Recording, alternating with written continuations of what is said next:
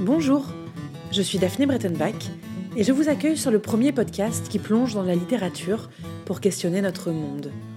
Sur Calliope, nous vous proposons des cycles de quatre épisodes traitant d'une même thématique et diffusés toutes les deux semaines. Notre deuxième cycle s'intéresse à la figure de l'écrivain en prison et à la représentation littéraire de l'univers pénitentiaire. Pour ce premier épisode, nous relisons Notre-Dame des Fleurs de Jean Genet et questionnons la sublimation de la vie carcérale. Premier roman de l'écrivain, écrit dans la prison de Fresnes en 1942, on y suit la vie d'un assassin de 16 ans à la beauté fulgurante et sa relation avec un travesti nommé Divine. Bienvenue dans le monde merveilleux des livres, bienvenue chez Calliope.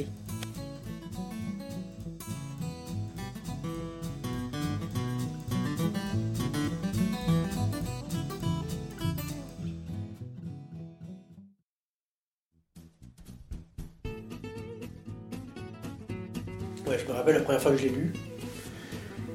Parce que euh, c'est mon mec qui m'avait offert Pompe Funèbre. Et en fait, j'avais trouvé ça illisible. Ça m'avait pas du tout intéressé, j'étais resté euh, complètement hermétique euh, sur les dix premières pages. Le journaliste Louis-Paul Astro est l'auteur de Jean Genet à 20 ans, paru aux éditions du Diable Vauvert en 2010. Après, je sais pas quand, mais peut-être justement pour écrire sur Jean Genet lui-même, j'ai relu. Et alors franchement, les trois là, Journal du voleur, Notre-Dame des fleurs et Miracle de la rose, c'est vraiment sublimissime. C'est-à-dire que ce, qui est génial, c'est de se dire que quand vous lisez, c'est comme quand vous lisez un Duras, un Claude Simon, pas tellement et un Proust, éventuellement un Cohen aussi. Vraiment, vous savez tout de suite chez qui vous êtes. Et c'est rare quand même les écrivains pour lesquels il y a un tel style tellement marqué que vous pouvez non seulement le reconnaître, mais vous pouvez l'imiter, vous savez que ce qui vous êtes en train d'imiter. Et, euh, et, donc il est vraiment euh, hors du commun, et c'est des phrases que personne d'autre aurait inventées. Et donc ça c'est quand même vraiment touchant. Hyper élégant. Euh. C'est vrai qu'il y a un rythme dans, dans, sa prose qui est extraordinaire quand même. Bah, de toute façon, pour moi c'est vraiment la totale, c'est-à-dire c'est élégant, intelligent et intéressant d'un point de vue narratif. Donc c'est ce qui fait vraiment les clés d'un roman euh, intemporel. Ah, comment j'ai découvert Jean Jeunesse euh, belle, question. J'ai étudié l'espagnol au Mexique euh, dans les années 80. La chercheuse et romancière Frida Ecoto a consacré sa thèse à Jean Genet. J'explique un peu ce passage dans mon livre. J'ai écrit un autre livre qui s'appelle Black Atlantic. Et là, j'explique un peu euh, comment, comment j'ai découvert Genet, euh, dont j'allais au théâtre. Et, j'ai vu, vu trois pièces. J'ai vu les bonnes, j'ai vu les paravents, et puis j'ai vu les nègres. Et ça m'avait complètement bouleversée. Je me suis dit, je voudrais. Bon, j'avais une connaissance linguistique de l'espagnol très limitée, mais quand même, j'ai pu comprendre que c'était un auteur important. Donc, quand je suis rentrée aux États-Unis, j'ai tout de suite euh, commencé à, à lire Genet. Et c'était pour moi, c'était un coup de foudre. Donc j'ai décidé d'écrire ma thèse sur Genet. Je trouvais complètement hallucinant l'idée que ce type, euh, pour le coup vraiment issu de nulle part, soit parvenu à ce niveau de dextérité de la langue, bien sûr, et d'autre part de notoriété, avec des soutiens euh, du genre euh, Cocteau, puis évidemment ça, Beauvoir, etc. Et donc, moi, ce qui m'intéressait, c'était de voir comment il était passé de, cette histoire d'abandon euh, à peine six mois après sa naissance à euh, écrivain, certes à l'avant-garde, mais enfin quand même reconnu par, euh, les gens qui faisaient la pluie le beau temps sur la scène parisienne et même française littéraire. Et alors en plongeant dans, dans sa jeunesse, au final, qu'est-ce que vous avez qui vous a surpris, ce que vous avez découvert ah bah alors, J'ai découvert plein de trucs parce que d'abord j'ai eu la chance de m'en occuper 100 ans euh, après sa naissance et du coup ça, ça est arrivé pile au moment où son dossier d'assistance publique, qui était aux archives euh, de Paris, est devenu accessible. Donc euh, en fait, lui, ce qui lui est arrivé, c'est qu'en gros, sa mère accouche de lui, mère célibataire, elle se retrouve à continuer à, bosser, et en plus c'est amusant, c'est rue des écoles, donc c'est vraiment juste là. Et euh, elle n'arrive pas à assumer en même temps le fait de s'occuper de lui et, de bosser. Donc, solution classique de l'époque, c'est on met chez la nourrice, chez une nourrice qu'on paye. Et en fait, malheureusement, elle n'a pas réussi à joindre les deux bouts et en fait, elle a, elle a plus réussi à payer la nourrice. Et la nourrice, euh, au bout de trois relances, elle a dit bah, Moi, je ne peux pas travailler gratuitement, donc elle l'a foutu à l'assistance publique. Et ce que je trouve assez, euh, génial dans cette histoire, c'est que quand il a 12 ans, il passe le certificat d'études. Il a des très bons résultats, notamment il est premier de son village, mais même je pense qu'il est genre troisième ou quatrième du département. Et l'assistance publique est complètement animée par des réflexes de classe considérant que les chiens ne font pas des chats, que c'est jamais qu'un enfant euh, placé, et n'envisage à aucun moment qu'il puisse véritablement prolonger des études. Et ils se disent quand même, c'est dommage, ce type a des, enfin, ce, gamin a des bons résultats, donc ils veulent bien qu'il continue à, travailler d'un point de vue euh, plus ou moins intellectuel, mais en fait très intellectuel. Ils se disent, ce type aime bien les livres, on n'a qu'à lui faire faire des livres, mais pas lui faire faire des livres genre en écrire les fabriquer. Donc c'est là qu'ils l'ont placé euh, à 12 ans et demi, 13 ans euh, dans cette école de Montalembert pour devenir typographe, c'est-à-dire ouvrier de l'imprimerie, alors qu'en fait Jean Genet c'était déjà un enfant hyper délicat, qui n'était pas du tout fait pour ça, euh, qui avait un peu tendance à se faire pousser les cheveux pour se faire un chignon, qui avait inventé de, de, travailler du violon sur un bout de bois, euh, qui, jouait pas du tout à la bagarre avec ses potes de l'école. C'était un contresens complet. Toujours est-il qu'après, on lui, on lui fait passer en, en, quelque sorte des tests justement psychiatriques? C'est le tout début. Il y a un type vachement intéressant de ce point de vue-là, qui s'appelle Georges Heuer. Et donc il reçoit euh, Jean Genet en entretien, en, consultation clinique. Hein. Et euh, de ça, aujourd'hui, on a des traces toujours pareilles dans, ce, dans, ces archives parisiennes du département. Et en gros, il conclut à une instabilité mentale. Et ce que je trouve très intéressant intellectuellement, c'est qu'en fait, ils ont conclu une instabilité mentale parce qu'il avait une instabilité géographique. C'est un truc qui n'est pas du tout tolérable. Et donc, ils l'ont considéré comme étant euh, dérangé. Et je ne me souviens pas de tous les placements qu'il a eu, mais ils ont tenté un placement très particulier qui était à la campagne, euh, dans le nord. Il a dû arriver quelque chose comme le 13 juillet ou le 12 juillet, enfin, ça a été expéditif cette histoire. Et le 14 juillet, il a, profité du feu d'artifice pour se, pour se barrer. C'est là qu'on a commencé à le retrouver dans les trains euh, régulièrement sans billet, de... sans billet. Il a été arrêté une fois à Toulon, il a été arrêté une fois, euh... je sais plus vers où il allait, mais c'était vers. Et donc, euh... au bout d'un moment, considéré comme gamin récidiviste, ils l'ont mis à Maitret. Et à Maitret, oui, c'était la colonie agricole, euh, le truc qui avait été inventé dans les années 1820, 1830, je pense, au plus tard un truc très cato. Et, euh, et pareil, ce qui est vraiment rigolo et qui n'a rien à voir avec la légende, c'est que Genet, dans la façon dont il en apparaît dans ses romans, et en particulier dans Le Nom de la Rose, on a l'impression que c'est le paradis terrestre qui s'est éclaté parce qu'il était déjà homo, que donc il était complètement à fond, que ça a été en gros ce qu'on appellerait aujourd'hui la fête du slip.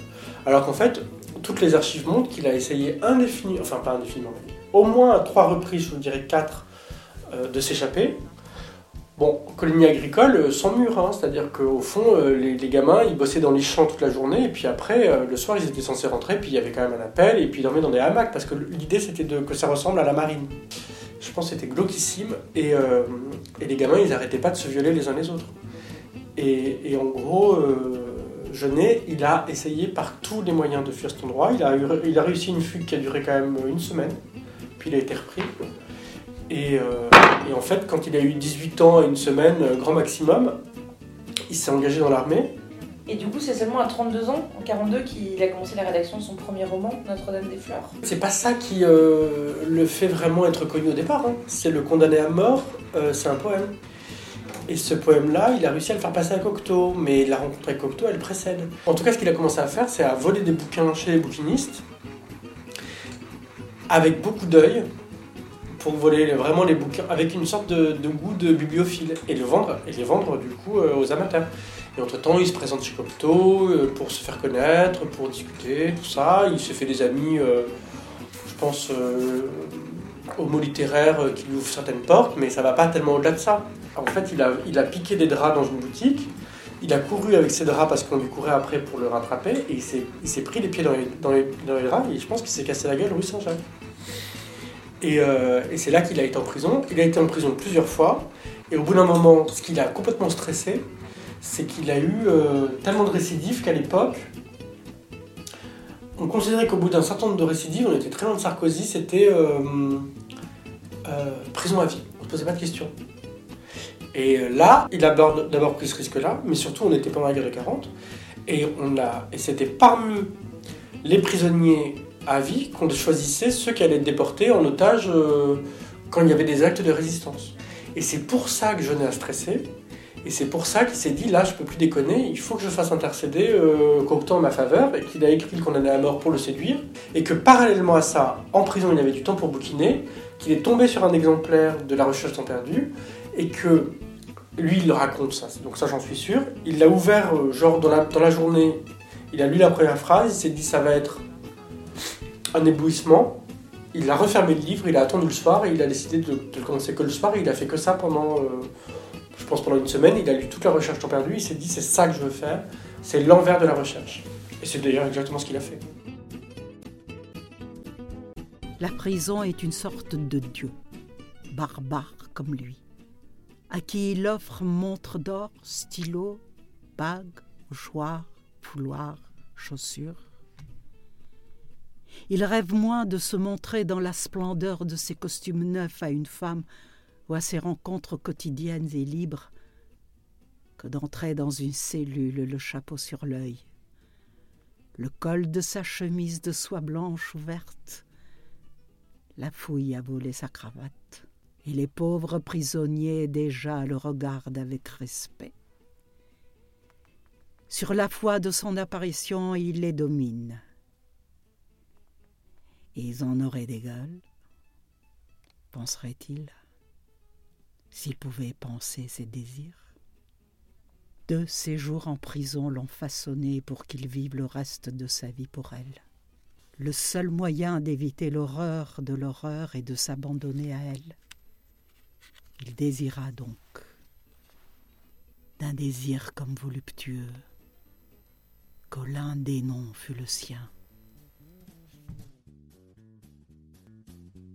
Je pense que la prison était la conséquence de son refus du monde tel qu'il était, de sa liberté de penser, du fait qu'en fait il avait été vraiment euh, pas complètement maltraité dans l'enfance. Je pense pas qu'il ait eu des carences affectives tant que ça, mais maltraité par le système et qu'il s'est dit que le système c'était et qu'il était trop intelligent pour pas s'en rendre compte par exemple. Parce que je crois que c'est un peu comme pour tout le monde, hein, bien sûr, c'est rendre compte de l'environnement et un peu d'un certain nombre de déterminismes génétiques. Et qu'en gros, il avait un très bon terreau intellectuel, euh, beaucoup de facilité, et qu'en même temps que ça, il a été confronté à un environnement tellement euh, déstabilisant qu'il a, il a vu l'envers du décor. C'est vraiment comme ça qu'il le présente. Et qu'il a décidé qu'il se battrait avec les mots du pouvoir. Et c'est là que lui, on le cite tout le temps, il dit j'ai pris les mots de Ronsard pour pouvoir dénoncer... euh, enfin, c'est pas l'État parce que c'est pas aussi politique que ça euh, dans les années 40, mais enfin grosso modo c'est euh, la bien-pensance. Et du coup, dans, dans, Notre-Dame des Fleurs, par exemple, il dresse un portrait quand même plein de, plein de tendresse de ces malfrats euh, euh, travestis, homosexuels. Est-ce que j'imagine que c'est le monde dans lequel il évoluait et il a une, une manière de- presque de sublimer finalement ce. Ah bah la sublimation c'est le mot, c'est la sublimation complète, totale, et, et après la question c'est... En tout cas moi si j'écris une biographie c'était l'idée de dire en quoi l'œuvre rencontre, rencontre de, de l'existence, et c'est un sujet qui est quand même euh, au moins mal vu, euh, si ce n'est tabou dans le sens où on considère depuis notamment le contre Sainte-Beuve de, de Proust que euh, c'est totalement illégitime de s'intéresser à l'existence d'un génie et qu'en en gros on ne doit s'attacher qu'à son œuvre. Et ce à quoi moi je réponds que ce qui m'amuse c'est comment on transforme le plomb en or. Parce que finalement à chaque fois les écrivains ils vont piocher quand même dans leur, euh, dans leur vie, quoi qu'il arrive dans ce qu'ils ont observé, même si comme Flaubert on peut avoir le sentiment que c'est que de la fiction et qu'il n'y a aucun moment où il va raconter exactement ce qu'il a vécu. Le personnage principal s'appelle aussi Jean, hein, euh, c'est le narrateur, c'est Jean Genet, on pense que c'est lui-même. Euh, Genet, il, magnifiait le corps comme ça, la saleté qui le...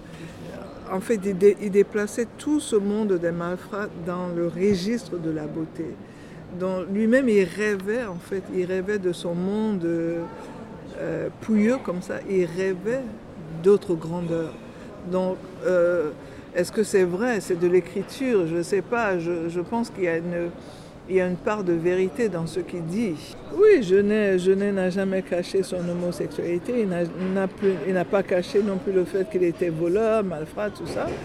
Et je pense que par exemple le personnage de David, c'est un personnage magnifique qui est, qui est juste, euh, qui est chaotique mais très beau.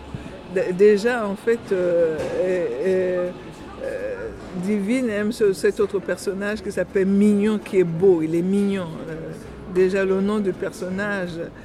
Et, je pense que c'est beaucoup d'amour. Et puis Genet voulait aussi montrer que c'est pas parce qu'on aime pas qu'on ne devrait pas être aimé et qu'on ne peut pas aimer. Ah, donc euh, oui, c'est ce qui fait dans ce... C'est aussi un livre magnifique. Je l'ai relu il n'y a pas très très longtemps, il y a peut-être euh, deux mois, j'ai relu ce texte. J'ai trouvé sublime. Il est d'une beauté. C'est pour moi c'est une ode à la beauté. le, fait que on dise que euh, quelqu'un est sale, que je ne dise que vous êtes beau. Pour moi, je trouve que c'est magnifique. C'est, oui, c'est son monde, un monde idéal. Il, il idéalise la laideur. De la laideur, il fait sa beauté. Les douces cellules de prison. Après la monstruosité immonde de mon arrestation, de mes différentes arrestations dont chacune est toujours la première, qui m'a paru avec ses caractères d'irrémédiable, en une vision intérieure d'une vitesse et d'un éclat fulgurant, fatal, dès l'emprisonnement de mes mains dans le cabriolet d'acier, brillant comme un bijou, comme un théorème. La cellule de prison que j'aime maintenant comme un vice m'apporta la consolation de moi-même par soi-même. L'odeur de la prison est une odeur d'urine, de formol et de peinture. Dans toutes les geôles d'Europe, je l'ai reconnue. Et je reconnus cette odeur serait enfin l'odeur de mon destin. Chaque fois nouvelle que je tombe, je cherche sur les murs les traces de mes précédentes captivités c'est-à-dire de mes précédents désespoirs, regrets, désirs qu'un autre détenu aura gravés pour moi. J'explore la surface des murs à la recherche de traces fraternelles d'un ami, car si je n'ai jamais su ce que pouvait être au juste l'amitié, quelle résonance elle leur mettait au cœur et peut-être sur la peau l'amitié de deux hommes, l'un pour l'autre. Parce que c'est une façon pour lui de dire à la société, vous mourrez pas. Je dis, vous, il a été enfermé presque toute sa vie, euh, venant d'un enfant de la DAS. Euh, donc euh, on a pris ce qui est de plus cher, sa liberté. Et donc pour lui, le, fait qu'il déplace l'enfermement dans un registre de beauté, n'est-ce pas il, fait de la laideur la beauté. C'est bien pour les lecteurs aussi de voir que, en fait, on peut arriver à survivre malgré le fait qu'on ait pris quelque chose de fondamental. Et, Genet, justement, je pense que ce qui séduit euh, souvent chez Genet, c'est justement le fait qu'il nous montre que l'enfermement, c'est quelque chose de physique mais ça ne devrait pas atteindre le psychisme, malgré le fait qu'on vous prenne votre liberté. C'est ce que Nelson Mandela disait toujours. Il disait, on m'a peut-être pris ma liberté, mais on n'a pas pris ce que j'avais à l'intérieur de moi. Et je pense que c'est ce que Genet ressort de plus fort, la beauté. C'est sublime la prison, c'est son château. Bien sûr que je n'étais allé chercher euh, dans, ce qu'il avait vécu euh, en tant que petite frappe parisienne, etc. Mais en fait, c'est globalement beaucoup plus faux que ça en a l'air. C'est-à-dire que typiquement, Maîtré, c'est à des kilomètres de ce qu'il raconte. Il en fait, encore une fois, une sorte de, paradis terrestre dans lequel on peut vivre librement son, homosexualité, alors qu'en fait, il vivait dans la terreur que le fait qu'il soit homosexuel soit découvert durant son, son là-bas. Il avait mis en place un certain nombre de, de techniques pour planquer le fait qu'il était homo. Donc euh, des façons de mettre les mains dans ses poches, des façons de, euh, de, s'empêcher de rire parce que son rire était trop aigu, des façons de ne euh, pas regarder les autres, etc. Très bien.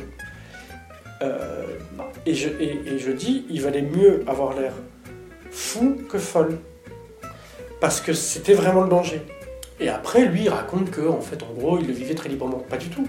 Et je, pense que sur ces histoires de, de vie parisienne, c'est pareil. Il faut pas croire que 1940-41, euh, à Paris, sous l'occupation, ça soit une période euh, super, superbe pour les travestis. Euh, pas du tout. Mais ça existe. Et donc, c'est là que c'est intéressant, c'est que lui, il écrit le premier roman dans lequel le travesti est le héros principal. Donc, rien que ça, c'est déjà beaucoup.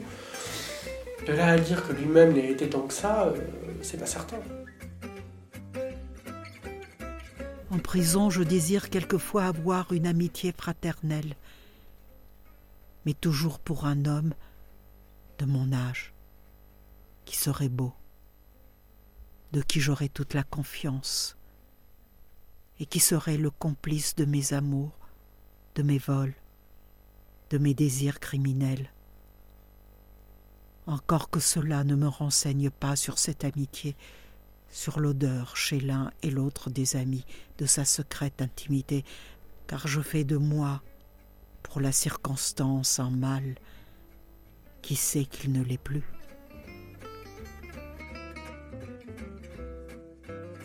Et Genet reste d'actualité, parce que Genet, en fait, euh, Bon, n'ai dit aussi que ce n'est pas les syndicats qui vont faire quoi que ce soit, par exemple pour le prisonnier. C'est la condition même de la prison, c'est la condition même de, ce que ça veut dire être enfermé. Pourquoi on enferme les gens, en fait? Pourquoi on les enferme? Euh, C'est les punir, c'est quoi? Enfin, Foucault a posé la question pourquoi on enferme les gens? Et je pense qu'aujourd'hui, je, dis, je n'ai. Euh, euh, était en prison quand il n'y avait même pas de télévision, quand il n'y avait rien. C'est pour ça qu'il pouvait lire et écrire. Aujourd'hui, on fait semblant d'avoir des choses euh, qui sont là pour distraire les prisonniers, mais leurs conditions leur retirent la liberté. La liberté, c'est ce qui est de plus cher à l'être humain. Si on te prend ta liberté, tu n'as plus rien. Tout, ce que je n'ai écrit, c'est beau. C'est, pour moi, c'est, vraiment c'est l'auteur qui m'a le plus bousculé dans ma vie. Hein. Je viens de faire un documentaire aussi, je pense que je, je dis que Genet m'a aidé à nommer par exemple ma sexualité, que euh, ce que je n'aurais jamais pu faire autrement. La lecture de Genet m'a forcé à dire que je suis une femme qui aime des femmes, parce que Genet le dit lui-même. Je dis si tu nommes pas, tu n'es personne. Et je pense que tout ce que Genet, par exemple, euh, dans la pièce Les Nègres, quand il pose la question, mais de quelle couleur et le. Pour moi, c'est des, questions fondamentales que les gens comme les penseurs de la négritude auraient dû poser. Mais c'est Genet qui l'a posé. Mais il, il, pas, il, n'a pas, je veux dire, il n'était pas physiquement enfermé, il n'était plus physiquement enfermé, mais il, restait quand même très proche des gens pauvres, des gens pas aimés.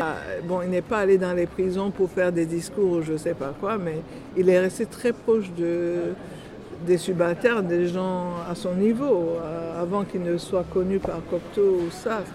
Donc non, Genet pour moi reste... Et aussi, je, pense que pour moi, le fait qu'il ait écrit Les Nègres, pour moi, c'est... moi, j'ai écrit un, article où je dis Jean Genet est un penseur de la négritude, parce que c'est les penseurs de la négritude qui auraient dû écrire ça, pas Genet. Mais ceci dit, Genet reste... Euh, l'homme euh, des malfrats, l'homme des petits gens, des petits gens. Voilà, non. Il est resté égal à lui-même, je pense, jusqu'à sa mort.